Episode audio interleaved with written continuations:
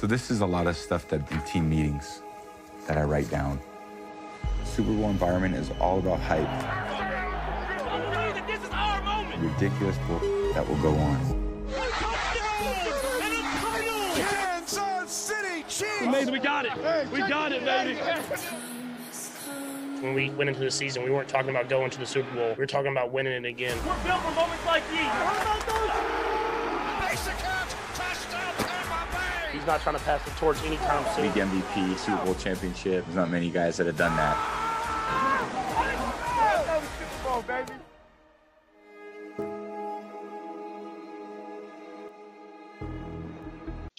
¿Cómo están? Un gusto saludarles. NFL Live, de nueva cuenta saludándoles el viernes anterior al Super Bowl. 48 horas, poco más, para que se dé la patada inicial en el Raymond James con el partido entre Kansas City y los Tampa Bay Buccaneers. Esa espera que parece interminable está a punto, Javier Trejo Garay, de llegar a su fin. ¿Cómo estás? Muy bien, Ciro, compañeros, un gusto saludarles. Histórico por muchas razones, por la llegada de Brady a un total de 10 eh, eh, supertazones y lo de Pat Mahomes que es una historia aparte. Me parece un gran Super Bowl. Ojalá que responda a las expectativas, Ciro. Seguro que sí. ¿Cómo estás, Pepe Mondragón? Bienvenido. Hola, buenas tardes, muy bien, gracias, un saludo a todos, espero que estén bien y muy emocionado ya para el Super Bowl. Todo lo que dijo Javo tiene toda la razón y vamos a ver qué pasa en los momentos que nos van a llevar a este gran juego. Muy bien, muy bien, Pepe. Gusto en saludarte. ¿Cómo estás, Fer Tirado? Bien, Ciro. Fíjate, ayer veía de nuevo cuenta el documental de Last Dance de Michael Jordan y me preguntaba por qué seguimos pensando que este puede ser el Last Dance, el último baile para Tom Brady. No tenemos evidencia suficiente como para pensar que no será el último baile. Incluso si pierde, si gana, sería irrelevante porque todavía tiene mucha carrera de por medio. Bueno, es, es posible, es posible. eh, yo también lo veo así. Oye, una curiosidad. Ayer lo volviste a ver. ¿Cuántas veces lo has visto? Lo he visto tres veces ya, Ciro, el documental de The Last Dance. Enterito, ¿no? O sea, Muy completito. bien, muy bien.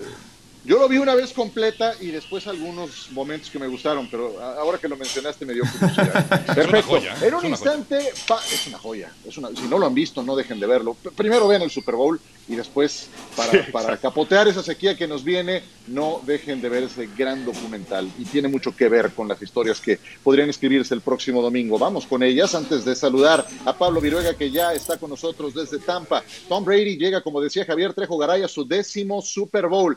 Estamos hablando del 48% de las temporadas que ha jugado desde que llegó a la liga en el año 2000. Desde que Brady cumplió 34 años, ha disputado seis Super Bowls, tantos como cualquier otro jugador en toda su carrera. Los Chiefs tratan de convertirse en bicampeones desde los Patriots en la temporada 2003 y 2004. Ahí fueron liderados por el propio Tom Brady. Esta será la brecha más larga entre un bicampeón y el otro desde 1966. Los Tampa Bay Buccaneers con Tom Brady serán el primer equipo en jugar un Super Bowl en casa en los 55 años que se ha llevado a cabo este juego. El último equipo que lo logró fueron los Green Bay Packers en Lambeau Field, año 66, pero fue la última temporada previa a la era de Super Bowl. La edición 55 será la primera vez que se enfrenten los quarterbacks ganadores más recientes del Super Bowl. Mahomes ganó el Super Bowl 54 con Kansas City, Brady ganó el Super Bowl 53 con England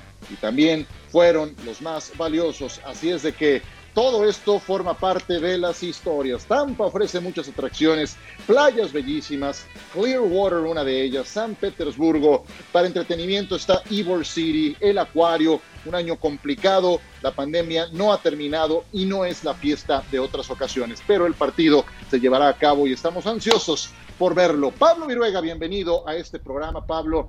¿Dirías que por todos estos elementos que hemos puesto sobre la mesa es el Super Bowl más atractivo de los últimos 10 años? Un abrazo. Un abrazo, Ciro. Sí, porque hay muchísimos elementos, ¿no? Eh, claro, el elemento más, uno de los más importantes, que es el público, va a estar ausente, pero bueno, son las condiciones que se dan.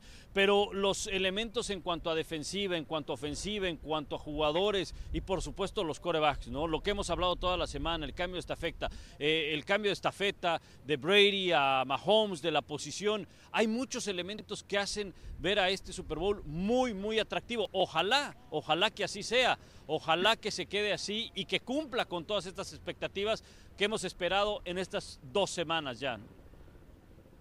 Pablo, es la primera vez también que un equipo tiene la ventaja de la localía en un juego de esta importancia. Según tu perspectiva y con todo lo que has estudiado del partido, ¿crees que ya en lo puro y duro, en lo que será la ejecución, el partido, eh, jugada a jugada, eso represente un margen competitivo, una ventaja para el equipo de Tampa Bay?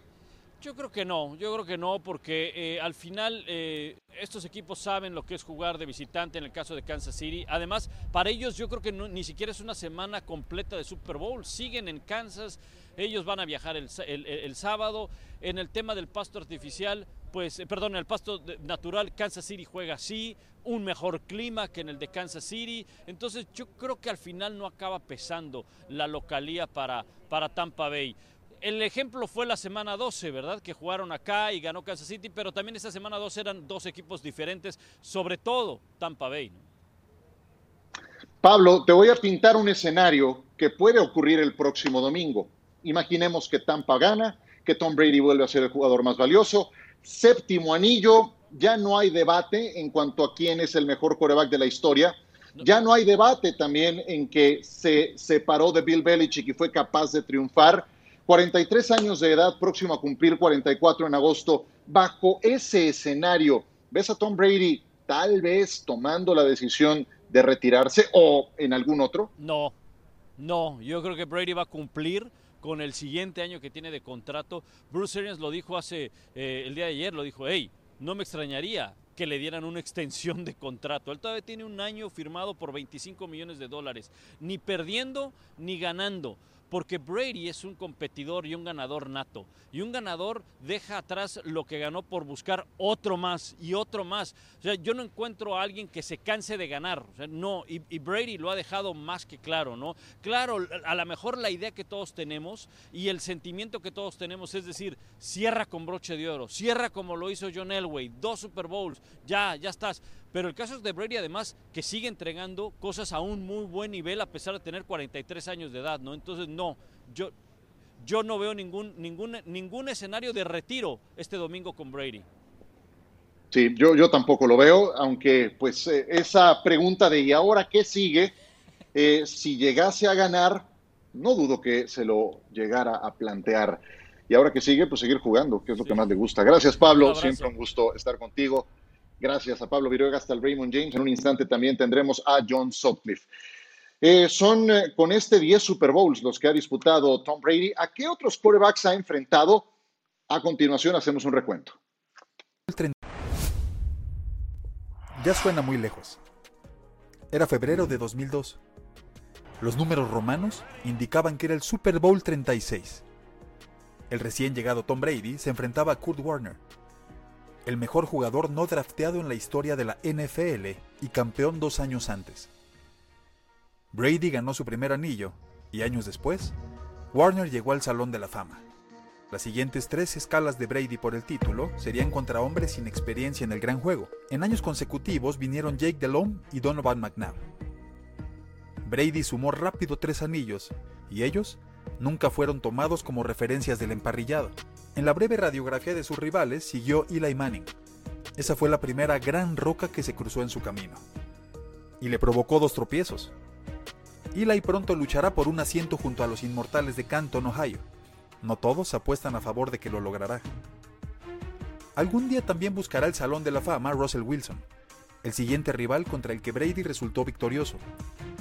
Ya era 2015. Todavía faltaban tres rivales antes de llegar al momento actual. Ninguno de ellos con nombre de marquesina. Primero dio cuenta de los Falcons de Matt Ryan, pero un año después, Nick Foles pudo robarle un momento de reflectores. Al final, Jared Goff se convirtió en el escalón para que lograra su sexto anillo. Hoy, Brady se enfrenta al que muchos creen es el mejor coreback con el que se ha visto los ojos en un Super Bowl. Patrick Mahomes ya fue campeón. Tiene números de futuro Salón de la Fama y quiere ser el mejor de todos los tiempos. Primero, tendrá que superar a Brady. Estos son los rivales que ha enfrentado Tom Brady en los Super Bowls que ha disputado. nos encontramos de todo, desde un Jake Delhomme que no volvió a tener una temporada tan buena como esa, integrantes del Salón de la Fama como Kurt Warner, próximamente Eli Manning, Russell Wilson que se mantiene en activo, le frustró también esa oportunidad de Super Bowl a Donovan McNabb y más recientemente Matt Ryan. Bueno, si hablamos de frustraciones, la de Ryan supera la de todos los demás. Nick Foles y Jared Goff. Señores, les pregunto y comienzo contigo, Javier Trejo Garay. A esa lista de quarterbacks que han derrotado a Tom Brady, que se cuenta con los dedos de una mano en un Super Bowl, ¿podríamos eh, agregar a Patrick Mahomes bajo alguna perspectiva el próximo domingo, Javier? Yo creo que sí, Ciro, por supuesto que puede estar en esa lista. Que valdría la pena recordar que de esas tres derrotas que tiene fueron ante rivales de la división este de la Conferencia Nacional. Este equipo de Kansas no es evidentemente de esa división ni de esa conferencia, pero esas derrotas fueron realmente sorpresivas.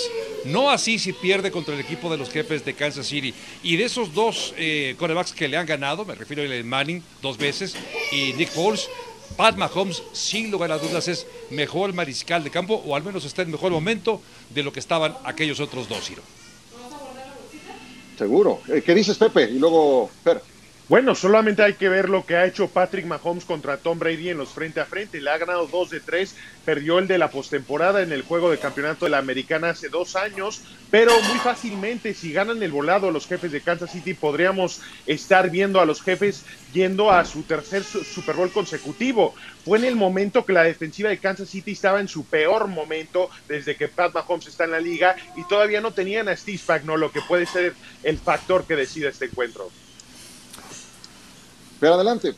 Sí, me tocó estar en aquella final de conferencia en Arrowhead cuando le gana Patriotas al equipo de Kansas City y, estuvo, como dice Pepe, a una decisión, a un offside. Hay que recordar que mantuvo vivo aquel drive del equipo de los Patriotas en el último cuarto. En fin, eh, ha, demostrado que no le queda grande escenario, ni mucho menos enfrentar a Tom Brady. Él hizo lo humanamente posible para ganar ese partido. Pat Mahomes no se achicó y me parece que este es el momento, a pesar de que la diferencia es bien cerrada y que seguramente ustedes, como yo, reciben esa pregunta todos los días, si esos tres puntos y medio son son muchos, son pocos. Me parece que va a ser un Super Bowl bien cerrado, pero creo que Mahomes se va a unir a ese muy exclusivo club. Sí, de, lo que decía Javier, están de acuerdo que Mahomes, eh, por sus condiciones, capacidad, momento actual, es superior a cualquier otro coreback que se ha enfrentado Tom Brady, Pepe. Sí, pero por mucho, solamente con lo que puede hacer físicamente, pero también creo que está mejor arropado. Sabemos las armas ofensivas que tiene, tiene un entrenador en jefe como Andy Reid y aparte ya está acostumbrado a este sistema. Vemos que las ofensivas cambian de año a año. La ofensiva de Kansas City ha cambiado muy poco desde que Pat Mahomes es el titular de los jefes. ¿Coincides también, eh, Fer? Sí, a mí me parece que si hay un nivel prime hoy en la posición de mariscal de campo es el que ostenta Pat Mahomes, aunado a lo que dice Pepe. Eh, yo, no sabía que había tanto respeto por Travis Kelsey en el gremio, pero hace poco me topé con una encuesta de quién era el jugador más difícil de defender y el que estaba encabezando ese listado era justamente Travis Kelsey, aunado a la amenaza vertical que representa Tyreek Hill. Es decir, cuando le sumas a ese nivel de talento las capacidades que tienen jugadores como él, como Watkins, como Hartman, en fin, es bien difícil de frenar, Ciro. Eh, hay, que escoger el veneno. Quizás la posición de corredor pudiera ser poquito mejorable, pero lo del novato tampoco, tampoco viene a menos. En fin, eh, le, encuentra uno muy poquito hueco a la ofensiva de Kansas. Muy bien, pues eh, Travis Kelsey no podemos olvidar que fue el segundo mejor jugador de la NFL en yardas por recepción, solamente superado por Stephon Diggs. Pero el segundo lugar fue una ala cerrada, el de Kansas City, en gran momento, sin duda. Bueno, un día como hoy, pero del año 2012, en Indianápolis se disputaba el Super Bowl 46. ¿Quiénes lo disputaban? Los Patriotas de Nueva Inglaterra y los Gigantes de Nueva York. ¿Te acuerdas, Javier Trejo Garay, de aquel partido?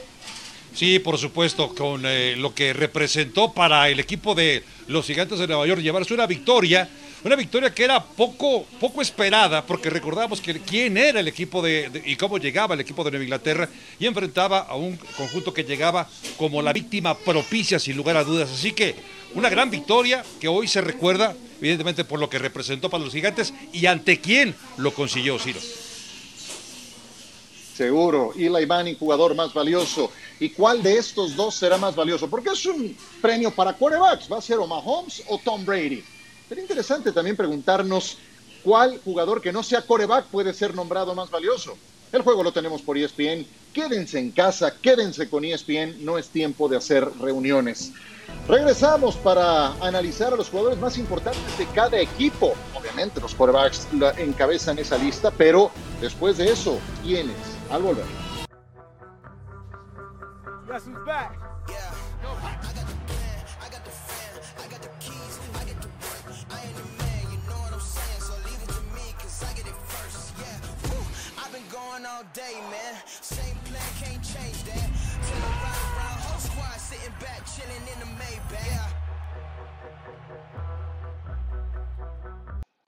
Vamos a encontrar a los cinco jugadores más importantes de cada equipo y vamos a arrancar con Tampa Bay. Obviamente siempre va a estar incluido el coreback, es el que más influye, es el que siempre tiene el balón en sus manos, pero después, ¿qué más hay?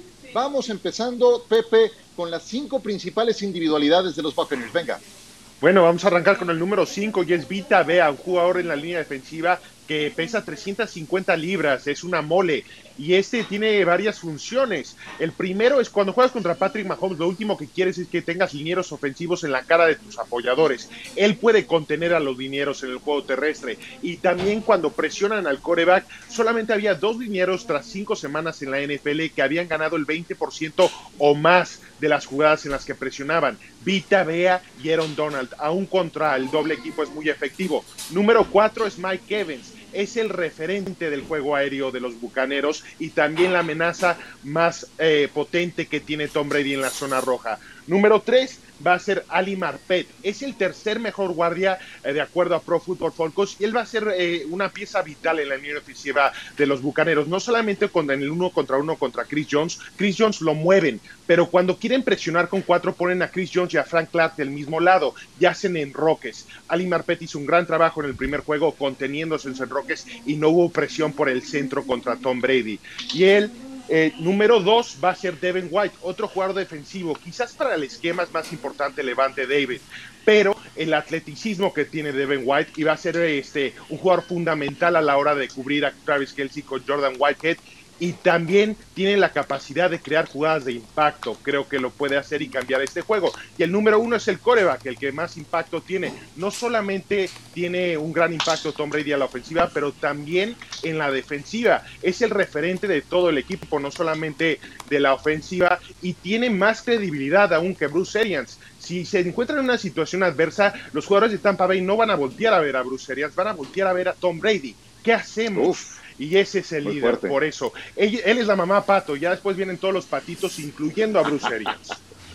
La mamá pato, venga, me gustó esa. ¿Qué, opinas, Javier? Más allá de esa, de esa bella eh, analogía. Sí, sí, sí. A ver, eh, me gusta, me gusta lo que dice Pepe, sobre todo me gusta que le dé un lugar específico a los linieros ofensivos porque prácticamente los ignoramos. Y esta línea ofensiva se ha mantenido, es la misma del año pasado, ojo, la que custodiaba James Winston es la misma que tiene ahora, nada menos que Tom Brady, pero hay un detalle muy interesante. Sí, efectivamente el novato que llegó a la selección para este año, pero hay que destacar que incluso tenía más tiempo para lanzar, eh, eh, nada menos que el año pasado, James Winston, 2.8 eh, segundos por lanzamiento. No significaba que le dieran más tiempo, sino que se tardaba más en decidir. 2.4 se tarda en decidir Tom Brady. Me gusta lo que presenta Pepe, pero no sé, creo que por ahí también podría haber entrado Shaquille Barrett en la discusión. Shaq Barrett, sí, Jason pierre A mí me encanta eh, Devin White, eh, me parece jugadorazo. jugadorazo. Nada más, Pepe, rápidamente, ¿cuál sería el sexto? Porque siempre va a estar el coreback entre los primeros cinco. ¿Cuál sería el sexto? Si dijéramos, considera a todos menos el coreback, ¿cuál sería el sexto en esa lista? Fíjate que tienen muchos jugadores de impacto, no lo quiero definir por nombre, pero un jugador que presiona al coreback o otro liniero ofensivo. Venga, pues hagamos el mismo ejercicio, Fer, pero con el otro equipo, con Kansas City. Bueno, pues habla de la mamá pato. Los patos, la última vez que los revisé, están muy por debajo en la cadena alimenticia y los jefes ciertamente están por arriba de ello. Así es que los cinco jugadores más importantes en el roster en activo me parece que son los siguientes, Ciro. En la posición número 5 yo ubicaría a Chris Jones. Le firmaron ese contrato de 80 millones de dólares. No ha desestimado su actuación. Lo hizo muy bien en el Super Bowl anterior y ha demostrado que puede rendir en juegos importantes. En el juego de, campeonato del año pasado, justamente desvió tres pases y a la postre forzó para que Garapolo tirara una intercepción. Eh, en la posición número 4 pondría a Terry Matthew, alguien que le han cambiado el apodo. Antes le decían el Honey Badger, ahora le llaman el Landlord, ahora le llaman el terrateniente o el hombre que pasa a cobrarles la renta, porque dice que además eh, le, le encanta este apodo porque esto significa que él sabe dónde estar y sabe dónde tienen que estar sus compañeros. Un hombre que ha crecido una barbaridad y cuando salía Barry pensaban que la secundaria de los Oye. jefes iba a quedar muy dañada. Dime, Ciro. Y te hace pagar, ¿no? Y te hace pagar, Te ¿no? hace Es- pagar. Sí, sí, sí, es, es- es como, como cuando llega la vecindad del chavo a cobrar, ¿no? El, el señor Barriga, así llega justamente eh, el landlord Matthew. En la posición número 3 tengo que poner a Tyreek Hill, un, un atleta fuera de serie. El otro día había vi- videos de él en preparatoria corriendo los, las 200 yardas, los 200 metros, quiero decir, por abajo los 22 segundos. Es un fenómeno. Por eso cuando decía Scotty Miller que era más rápido que él, bueno, subiéndose un carro quizás, pero si no, ni de, ni de ninguna forma. Eh, así les hizo pagar ya en la semana número 12, hay que tenerlo muy presente. En la posición número 2 me doy con Travis Kelsey por las razones que ya explicaba. Quizás eh, es el Rob Gronkowski del año 2021, el jugador más difícil de defender eh, en, en esa posición en la actualidad. Y en la posición número 1, pues no necesita mayor, mayor descripción porque Pat Mahomes es el más importante en la franquicia. Seguro, seguro. ¿Cómo ves las analogías, mi querido Javier? Y el top 5, desde luego. No sé, entre el señor Barriga y, y- y- y Doña Pata, no sé, ya me quedé un poquito confundido. Pero realmente me, me- me- me resulta interesante ver lo de Tyler Matthew. Ha crecido muchísimo, es un jugador con mucha experiencia y además difícil de leer. Es lo que decía Tom Brady a mitad de la semana. Es quizá el hombre más difícil de leer en el perímetro. Me gusta lo que presentó mi, mi vecino con todo y el señor que cobra la renta. Me quedo con eso. Me parece muy bien. ¿Cuál sería el sexto? ¿Cuál sería el siguiente en la lista, Me- eh, Fer? Pues me tendría que ir por Clyde Edwards, eh, Ciro, esa otra herramienta que tiene en la ofensiva eh, Pat Mahomes y que en el primer año ha tenido un muy buen impacto. Cuando llegas, cuando llegas a sí trabajar ya- en un ambiente tan eh, productivo, eh, me parece que se le facilitaron mucho las cosas, pero, pero es un buen aporte. Perfecto. Sí, y me encantó lo, lo de Tyron Matthew. Creo que va justo a, eh, al clavo con un jugador que me parece muy, pero muy inteligente. Muy bien, nosotros continuamos. Después de estos comentarios de muchos quilates, vamos al banco. Venga. Lo más valioso del Super Bowl es presentado por Banorte. Solicita un crédito de nómina y recibe el primer mes gratis más 0% de comisión por apertura. Banorte, el banco fuerte de México.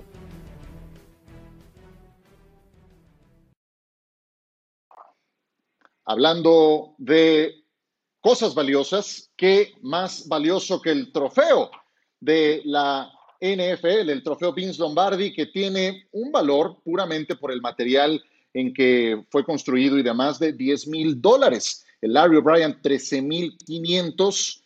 El eh, Commissioner's Trophy, 19 mil dólares. Y la Stanley Cup, que es además el más aparatoso de todos los trofeos que se entregan, 23 mil dólares. Este es el valor de los trofeos, aunque evidentemente si nos ponemos a sacar el valor de cada uno de estos trofeos por lo que representan, simplemente es inestimable.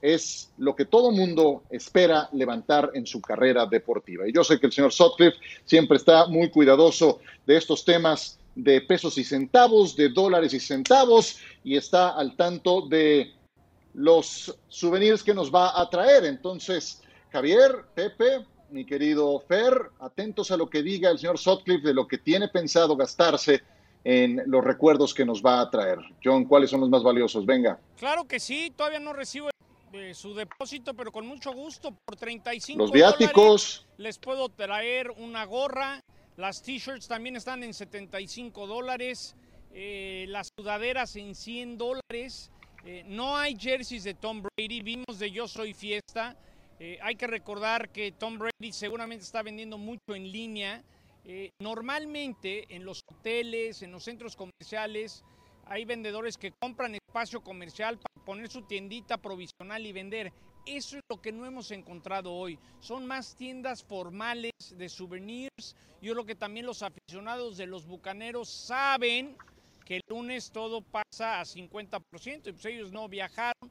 Lo que sí se debe estar vendiendo como pan caliente son los jerseys de Tom Brady. Visitamos con sana distancia varios lugares y por más que preguntábamos, Ciro, queríamos invertir en un jersey de Tom Brady, tú que lo quieres tanto y al mismo tiempo lo odias tanto, dije, pues le, da- le vamos No, a dar a Ciro nada. Procuna una de- de- del GOAT, pero no había. pero los precios se mantienen. Yo quiero calcular que, por cierto, ahorita pasaron eh, los aviones militares que, que, están haciendo el ejercicio de lo que será eh, el kickoff el próximo domingo, 7 de febrero. Son los precios de siempre, Ciro, 35, 70, 100 dólares, pero los jerseys de Tom Brady hay que comprarlo en línea. En esta pandemia todo se volvió en línea. Exacto, y además hay promociones, hay códigos para efectos de entregas más rápidas en caso de compras eh, que alcancen cierto monto. Ya le, estuvimos echando un ojo porque, porque, porque también, ya me imagino, un saludo mi querido John, una mordidita y a los viáticos. Estaremos contigo más adelante. Vamos a mensajes y regresamos con más. La semana antepasada hicimos este ejercicio y me pareció muy bueno. ¿A quién sacarían del retiro para el juego del domingo? Y le voy a preguntar a mis compañeros en relación a las leyendas de ambos conjuntos. Regresamos con ustedes y ahora vamos a hacer este ejercicio. ¿A quién sacarían del retiro? Comencemos con el equipo de Kansas City, desde luego, para el partido del domingo. Leyendas, siempre me encanta, la verdad, no es por nada, eh, recordar a estos grandes jugadores. Y comencemos con los más notables del equipo de Kansas City. Len Dawson, por supuesto, que ganó el primer Super Bowl para Kansas City. Derrick Thomas, cara, y que en paz descanse, se, nos adelantó en el camino. Tony González, Christian Okoye, la Nigerian Nightmare, Neil Smith, que era una gran mancuerna en la posición de ala defensiva. Marcus Allen, gran corredor, aunque sus mejores años fueron con los Raiders, Joe Montana, aunque hoy tienen coreback, y Marty Schottenheimer, que caray, está, está muy enfermo Marty Schottenheimer, es, una pena, también fue noticia en los últimos días. Javier, ¿a quién sacas el retiro para el juego del domingo? Pensando que en el ataque terrestre necesita apoyo, sobre todo porque Clay Edwards Heller no ha sido la respuesta, sí ayudó mucho, pero las lesiones, solamente tuvo dos partidos con más de 100 yardas, no ha sido la respuesta, sobre todo, insisto, porque no ha podido aportar ya en postemporada. Me quedaría con Marcus Allen. Imagínate esta combinación, un auténtico MVP, como bien lo decías, no fue quizá la mejor etapa de Marcus Allen con los jefes de Kansas City, pero en su buena época, Marcus Allen en un Super Bowl lo que habría aportado con esa calidad, verticalidad y rapidez, por supuesto que me quedaría con él, Ciro. Sí, qué corredor, tremendo Marcus Allen. Pepe, ¿quién sacas del retiro? Tengo que traer de regreso al mejor a la cerrada de la historia de los jefes de Kansas City es Tony González y no voy a reemplazar a Travis Kelsey. Vamos a correr el sistema que corría Nueva Inglaterra cuando tenían a Gronkowski, cuando tenían a Hernández y vamos a correr formaciones de doble ala cerrada con Tyreek Hill afuera y va a ser la mejor ofensiva de todos los tiempos y casi sí, no importa vuelas. quién tengan enfrente porque serían imparables. Vuelas, efectivamente. Ferto, ¿a quién sacas el retiro? Me, me, parece que mis compañeros no entendieron muy bien el ejercicio. No era traer al mejor jugador en la historia de la franquicia. Se trata de reforzar las debilidades actuales que tiene cada uno de estos equipos. Y para eso yo traería del retiro a Willie Nasty Ruff, aquel liniero ofensivo que fuese llamado al tazón de los profesionales 11 años, porque hoy lo que le hace falta a Kansas City es línea ofensiva con la lesión de Eric Fisher que están teniendo que ajustar en distintos aspectos. Porque si no me traigo Okoye, si se trata de gustos, me traigo Okoye en su gran momento, mucho mejor momento que el que tuvo Marcus Allen con los jefes. Es un buen punto. Tiene Kansas City de los que fueron titulares hace un año en la línea ofensiva. De esos cinco, solamente dos repiten para el juego de este domingo. Yo me voy con Neil Smith porque se trata de presionar a Tom Brady y eh, nada que puedas eh, sumar a esa función, o bueno, todo lo que pueda sumar, quiero decir, a esa función va a ser altamente positivo. Y Neil Smith era un cazador de cabezas como pocos, entonces creo que le vendría muy bien a Kansas City un jugador de sus características para obligar a Tom Brady a deshacerse del balón antes de lo adecuado. Hagamos el mismo ejercicio, pero ahora con las leyendas de los Tampa Bay Buccaneers. Comencemos por recordar a esos jugadores que lo hicieron bien con el uniforme de este equipo, una franquicia mucho más joven, creada en 1976. Leroy Selman, que está en el Salón de la Fama. Warren Sapp, tremendo tackle defensivo, pero hijo, bien loco. Bien... eh, Derrick Brooks, que también fue campeón. John Lynch, un golpeador de aquellos. Warwick Dunn, un corredor muy versátil. Simeon Rice a la defensiva, muy durable. Ron the Barber, Mike Alstott, solamente por mencionar algunos. Vamos contigo ahora, Fer, primero, ¿a quién sacas del retiro de estas leyendas de Tampa? Al último que mencionaste, quizás el más joven de todos, Ron de Barber, en la secundaria es donde necesita más apoyo este equipo, además que tiene la experiencia de haber sido campeón del Super Bowl, seguramente pudiera aportar eh, buena cantidad de consejos, eh, sería un buen tutor, un buen mentor en ese vestidor. Me voy con, con Barber, creo que esa es la, la flaqueza que tiene esa defensiva, porque la presión al mariscal de campo es muy buena con Barrett y por supuesto con Jason Pierre-Paul, pero la secundaria no sé si vaya a resistir. ¿A quién te traes del retiro, Pepe? Entiendo lo que están haciendo mis compañeros, están reforzando a los equipos, pero yo me voy a concentrar en la fortaleza de este equipo y es el frente defensivo. Y le, me voy a traer a Warren Sapp, porque si revisamos en los últimos años algo que identifica a los equipos que han competido o ganado este, un Super Bowl es una gran rotación en el frente defensivo. Ya la tiene Tampa Bay, pero si puedo sacar a William Godstone y meter a Warren Sapp con Endama Kansu y con Vita Bea, seguramente puedo presionar con tres y tengo una gran probabilidad de ganar el juego y no importa quién tenga en la secundaria. Uf, y Pepe, Pepe, jugaste tú línea ofensiva, ¿no? Jugaste guardia. Sí, sí, sí. dentro de todo. Reconoces, reconoces la calidad de alguien como Warren Sapp para presionar al quarterback. ¿Qué me dices, Javier? Pues eh, pensando en reforzar justamente una posición en la que Tampa no está bien, es el perímetro, es de los peores perímetros que hay.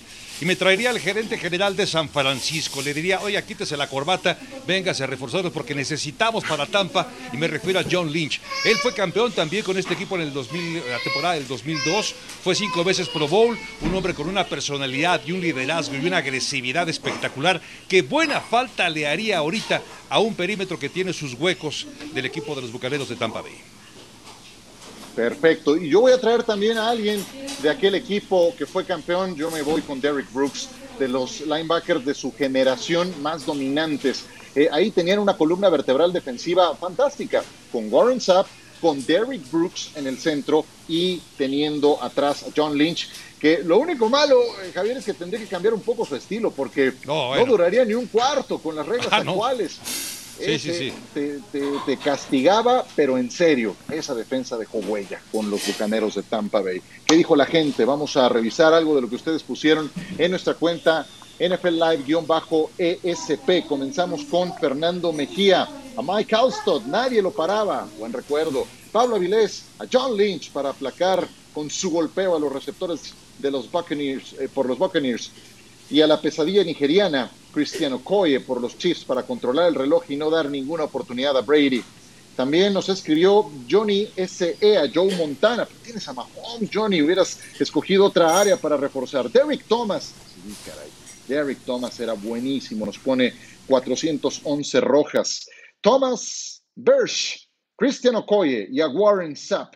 Paco López, al gran Brian Waters. Detrás de él se podía correr todo el día y detendría a Su y a Vita Bea. Son los puntos de vista algunos que nos entregaron vía redes sociales en arroba NFL Live-ESP. Nosotros continuamos. Las jugadas con estilo son patrocinadas por la nueva Kia Sorento 2021. Crece tu estilo.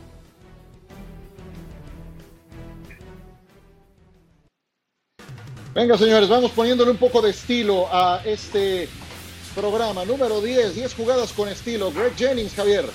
Eh, eh, aquí está el pase. Esto fue hace 10 años, justamente Super Bowl 45 en Dallas. El pase, re- trayectoria perfecta, recepción sobre Troy por la mano, touchdown.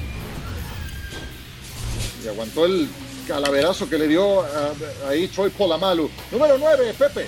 En el segundo Super Bowl que jugaron estos dos, Mario Manningham, David Tari fue en el primer Super Bowl. Vean este pase en la banda, el espacio y Mario Manningham, el ex egresado de la Universidad de Michigan. Increíble en medio de dos defensivos. Eh, ¿Te acuerdas de esta, Fer? Por supuesto, acá lo vemos, lo de Jacoby Jones. En esa devolución desde lo más profundo de la zona de anotación, siguiendo la cortina de bloqueos, encuentra el hueco justo por el centro y después de la yarda 50 es aceleración pura para aquella gran actuación en el duelo ante San Francisco. Después del apagón del medio tiempo, Jacoby Jones iba con las luces bien encendidas. Percy Harvin hizo eso también en equipos especiales, tomó el balón de un bote y Harvin se escapaba. Caray, pobres broncos, ese día les pasó de todo. Fue en el arranque, en el tercer cuarto, la número 7. Seguimos con jugadas con estilo. Venga, Javier, número 6. Aquí está el pase y la forma en que Malcolm Butler acaba defendiendo esta jugada fue, se recuerda como una de las más grandes o de las más icónicas con la cual el equipo de, de, de Nueva Inglaterra se lleva la victoria. Hasta se atragantó el chicle ahí el señor Pete Carroll después de ver esta intercepción. Sí, sí, sí. Pepe, venga, cinco. Von Miller, y por algo fuera el MVP de este Super Bowl, vean lo que hace. Le quita el balón a Cameron Newton, que no es nada sencillo, y después lo recupera la defensiva de los Broncos. Yo creo que ganaron este Super Bowl por la defensiva, no por el coreback que tenía. Y, y vieron a quién se comió en esa jugada, a Mike Remmers, que hoy está en Kansas City y va a jugar de inicio el partido. Julian Edelman, número 4 está, yo pensaría que estaría, que estaba más alta. Es una cosa tremenda. Igual que la de Butler. Bueno, el top 3 debe de ser maravilloso. Y vamos contigo, Fer, para que nos digas cuál es la 3. Justamente vamos a repasar eso. Yo también pensaría que lo del señor Ardía estaría más adelante en nuestro conteo. Lo de Nick Foles, pues allí está, la famosa Philly Special, el momento cúspide de la carrera de Nick Foles en la recepción más importante de su vida y que a la postre le terminó otorgando ventaja insuperable. Mucha sangre fría para ejecutar esa jugada en un Super Bowl. Rob Gronkowski, la, jugada más eh, importante de este Super Bowl que fue de muy pocos puntos. Y cierras con la 1, Javier. Sí, este es nada menos que Tyreek Hill. Esto fue el Super Bowl del año pasado. Una rota Wasp y a pesar de la presión que sufre Mahomes, como ya lo sabemos con el estilo y a la manera que sabe hacerlo Pat Mahomes, consigue encontrar descubierto a Tyreek Hill para una gran recepción ante el equipo de San Francisco. Qué buenos, qué buenos recuerdos. Volvemos. Elige a tu favorito, es el nombre de lo que viene en NFL Live. No se vayan. De vuelta con ustedes, esto se llama Elige a tu favorito. Quarterbacks. ¿Cómo les ha ido Patrick Mahomes y a Tom Brady después de que se enfrentaron en la semana 12? Ninguno ha perdido. Uno 6 ganados, 0 perdidos, el otro 7 ganados, 0 perdidos. Sus números aparecen en pantalla. Quédense con el último número. Total quarterback rating, 79 de un lado, 80 del otro. Sí, hay más pases de anotación de Tom Brady, pero tuvo un partido más que disputar. Pepe, elige a tu favorito. ¿A quién eliges para los dos minutos finales del partido? Bueno, primero tengo que decir que esto es como preguntarme a quién elijo, a Jordan o a Kobe para tomar el último tiro. La verdad, este, creo que me quedo con cualquiera de los dos, pero me voy a quedar con Patrick Mahomes y solamente les quiero compartir este dato. En la postemporada, Patrick Mahomes ha tenido 15 posesiones, él, porque también jugó Chad Henney. Un despeje, cero intercepciones. Yo quiero como mi coreback, no solamente en los últimos dos minutos, pero en todo el partido a Patrick Mahomes. Seguro, seguro. Sí, segurísimo. No, hay forma de convencerme Bueno, que tome sí, a te Brady. escuchaste muy seguro en tu, en tu eh, aseveración. Bueno, pasemos entonces a los corredores de bola.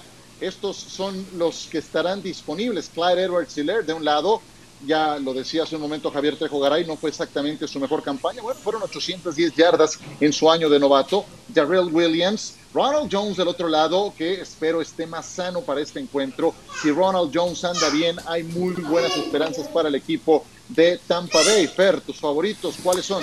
Me voy con los de los Tampa Bay Buccaneers porque además al equipo que más daño le hace eh, que le lancen a los corredores, habilitarlos como receptores justamente a Tampa, a Kansas City es el peor equipo estadísticamente hablando en la NFL y a Leonard Fournette le han lanzado muchísimo desde que llegó desde la agencia libre. Me parece que ha encontrado su mejor versión desde hace mucho tiempo justamente jugando en Tampa. Perfecto, corredores de bola. Si está también en plenitud, Ronald Jones es un jugador a seguir. Receptores abiertos, esta será elección de Javier Trejo Garay. ¿Qué es lo que indica este menú? Pues no podemos dejar de lado Travis Kelce, hombre, es el mejor a la cerrada de la NFL y te aporta mucho por aire. Rob Gronkowski llegó a ser el mejor de la NFL, salió del retiro y entregó siete anotaciones. Pero del otro lado está el más rápido, que es Tyreek Hill. Y del lado de Tampa está Mike Evans, que este, el hombre de toda la confianza, Javier, de Tom Brady en zona roja. ¿Cuál es tu favorito? Absolutamente. Para este ejercicio no consideré a la cerrada, sino por eso no pongo en la ecuación a Travis Kelsey. Pero incluso teniendo a Tyreek Hill, es un magnífico, quizá el mejor receptor, estaría a discusión. Pero como paquete de receptores me voy a quedar con lo que aporta a, Tom Brady los jugadores como Mike Evans, como Chris Godwin, incluso Scotty Miller, que se ha convertido en una revelación en esta temporada. Es sin lugar a dudas uno de los mejores sets de receptores que ha tenido Tom Brady y lo tiene ahora con el equipo de Tampa Bay Zero. Perfecto. Analicemos ahora a los puntales de cada equipo para defender el pase. Tyron Matthew está de un lado, Antoine Winfield está del otro. Winfield cumpliendo una gran campaña de novato. Matthew es ya un veterano con un largo colmillo que en cualquier momento te puede hacer pagar. Pepe.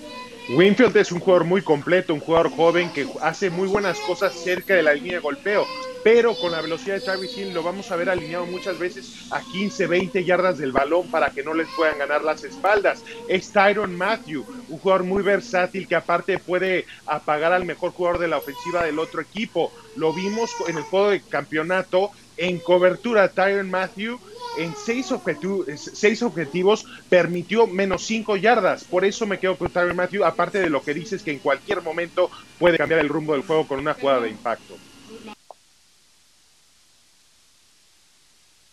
Perfecto. Y ahora analicemos línea defensiva. Veamos primero a Kansas City. A mí me encanta lo de Chris Jones, por eso le renovaron contrato para presionar por el centro de lo mejor. Siete y media capturas de coreback. Frank Clark es también de los hombres más destacados, ocho en total. Del lado de Tampa Bay, ya hace un momento hablaban de Vita Bella, y eso que no aparece en esta lista, porque estuvo lesionado un buen rato, pero sí están Dame Su, Jason Pierre-Paul, Shaquille Barrett y Devin White. Javier, ¿con cuáles te quedas? Me quedo justamente con estos, con este, esta línea defensiva, con el, eh, el, frente de siete elementos del equipo de Tampa Bay, no solamente porque ha sido la mejor para contener la carrera como lo ha hecho en temporada regular, sino además por la presión que pueden ejercer, gran veteranía, grandes jugadores que hacen una diferencia notable y que pondrán en jaque probablemente a Patrick Mahomes, aunque sabemos que este jugador cuenta con una gran movilidad. Me quedo con este frente del equipo de Tampa Bay, Ciro.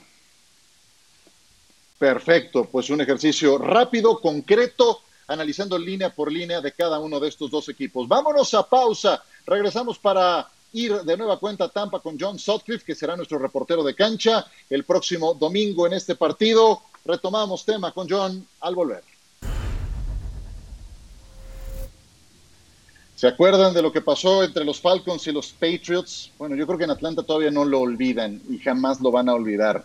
Ya de hecho cayeron muchas cabezas después de esa remontada histórica en el tercer cuarto. Parecía lapidaria la desventaja que sufrían los Patriotas de Nueva Inglaterra y lo sacaron adelante para el único Super Bowl que se ha definido en tiempo extra. Pues por si había alguna duda de lo que puede hacer Tom Brady en remontadas, está ese ejemplo. Por si hay alguna duda, John Sutcliffe, de lo que puede hacer en remontadas Patrick Mahomes, está que el partido contra Houston remontó por 24 puntos. ¿Cuál de los dos para el domingo en caso de que haya que remontar una cumbre? A ver, eh, sabemos que Tom Brady es como uno de esos automóviles vintage de lujo que está en perfectas condiciones y todavía jala muy bien. Pero Pat Mahomes, lo he dicho y he estado practicando. Es decir, Mahomes puede meter quinta en un segundo y remontar cualquier cosa. Yo creo que en ese sentido lo hemos hablado mucho en NFL Live, la facilidad de ser tan explosivo Mahomes con esa ofensiva. Tiene lo suyo, number 12, el gol. Pero si tengo que decirle, a ver, brother, hay que alcanzarlos, métele porque se nos escapan, me quedo con Patrick Mahomes. Me, Venga, Javier. Me encantó, me encantó el, ruido del motor de Pat Mahomes. John, tú que has cubierto tantos eventos, tantos Super Bowls, ¿cómo vives el ambiente de este Super Bowl que por razones evidentes es muy distinto a todos los anteriores, John? Rarísimo, Javier, muy raro, porque aunque no estamos en una burbuja, podríamos decir que sí estamos, en el sentido que estamos concentrados en el, en el, en el hotel de ESPN y prácticamente he venido todos los días al estadio, es el lugar más seguro, un cubrebocas con sana distancia, entonces ese ambiente, si de repente pasas y ves que aquí en Tapa como que se les olvidó que hay pandemia y la gente no está usando un cubrebocas, pero muy diferente, el, el que ¿qué vas a hacer acabando de chambear? Vamos a cenar, vamos a hacer algo, la gente feliz, eh, ruido, tráfico, no, ha sido muy normal. Seguramente habrá más tráfico el fin de semana, pero es un Super Bowl, diría yo, hasta el momento silencioso. Atípico, totalmente diferente a lo que estamos acostumbrados. John, muchísimas gracias. Estaremos en contacto también mañana y en diferentes espacios de ESPN. Un abrazo y gracias. Abrazo. Enorme fin de semana para ti, mi querido John. Vámonos a mensajes y regresamos con más. Así vive Tampa, Florida las horas previas, menos de 48 para la patada inicial del Super Bowl 55, Tom Brady contra Patrick Mahomes, recuerde, por ESPN, lo tendremos, quédese en casa, quédese en ESPN, no se lo pierda.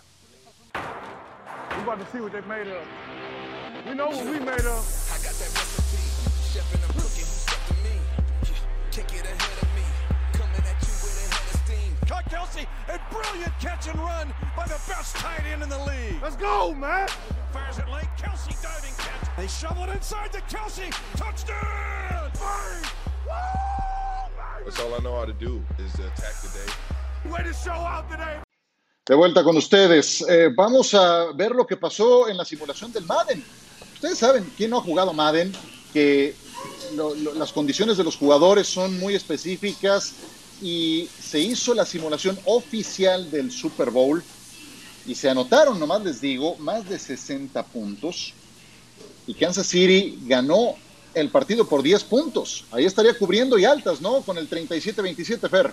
Altas y se cubre los tres y medio, por supuesto. Claro, sí, sí, sí, ganaría por 10. Según el Madden, 37-27 la victoria para Kansas City. La invitación para que nos acompañen por la pantalla de ESPN, este es el menú. Comenzaremos con NFL Live el próximo domingo, 4 de la tarde, tiempo del centro de México, por la pantalla de E ESPN, por ESPN 3 desde las 3 de la tarde con 30 minutos, 4.30 hora del este, para ustedes que nos sintonizan en la Unión Americana por E ESPN Deportes.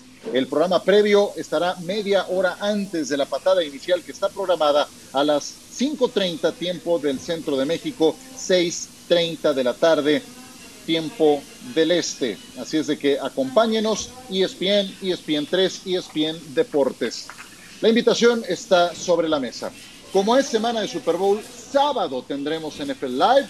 Les esperamos. Gracias, señores. Gracias, Javier. Gracias, Pepe. Gracias, Fer. Cuídense mucho. Ahí nos, nos vemos mañana en NFL Live. Buen fin.